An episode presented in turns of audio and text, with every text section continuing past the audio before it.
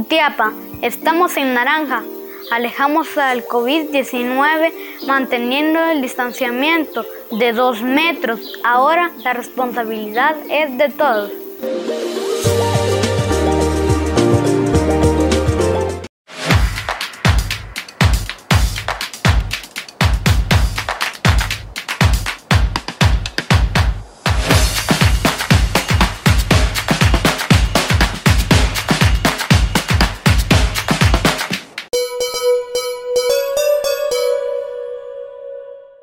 Qué gusto poderlos saludar compañeros en el set principal. Saludos a toda nuestra audiencia y a nuestros eh, directores que ya están eh, preparados para conocer los temas eh, más importantes que nos dejan las distintas disciplinas deportivas durante las últimas 24 horas.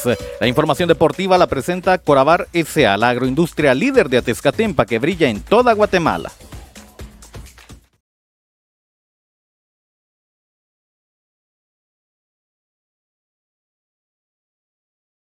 Esto es el segmento deportivo. Bienvenidos, es eh, momento de conocer los temas más importantes del deporte local, nacional e internacional. Nos adentramos rápidamente al deporte internacional. Se jugó la Supercopa de Europa, la final eh, de finales que define a la monarca europeo y se enfrentó el Real Madrid contra el equipo del Frankfurt, españoles contra alemanes. Al final, el equipo del Real Madrid le bastó con un 2 a 0 para convertirse en campeón de la Supercopa de Europa. Este señor Karim Benzema, que se ha convertido en el nuevo hombre récord del Real Madrid, alcanzó 324 anotaciones con eh, esta institución eh, merengue. Cinco copas eh, o mejor dicho, cinco supercopas para el equipo del Real Madrid que ganó tranquilamente sin despeinarse dos goles a cero de Europa. Viajamos a Sudamérica y es momento también de conocer resultados que nos deja la Copa Sudamericana en sus partidos eh, de vuelta en los cuartos de final. Nos adentramos entonces al juego del Atlético Goyaniense enfrentando al Nacional de Luis Suárez.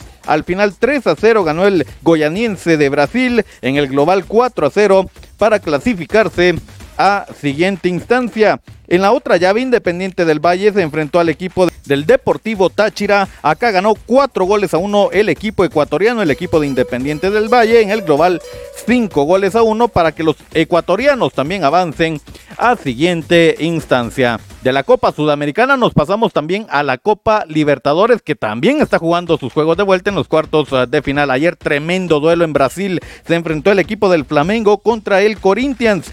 Vaya duelo, al final termina ganando el Flamengo por la mínima 1 por 0 en el global 3 goles a 0, con lo que se clasificaron a semifinales de la Libertadores.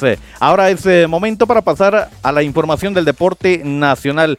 Se está celebrando ya el Campeonato Centroamericano de Tenis de Mesa U11 y U13. Conocemos la siguiente cápsula gracias al Comité Olímpico Guatemalteco.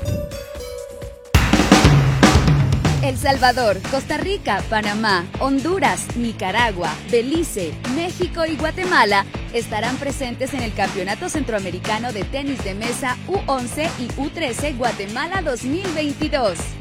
Disfruta de un evento de alto nivel del 10 al 14 de agosto a partir de las 9 de la mañana en la Federación Nacional de Tenis de Mesa, ubicada en el tercer nivel del edificio polideportivo de la zona 5. Ven y disfruta en familia viendo en acción al mejor talento infantil de la región. Entrada gratuita.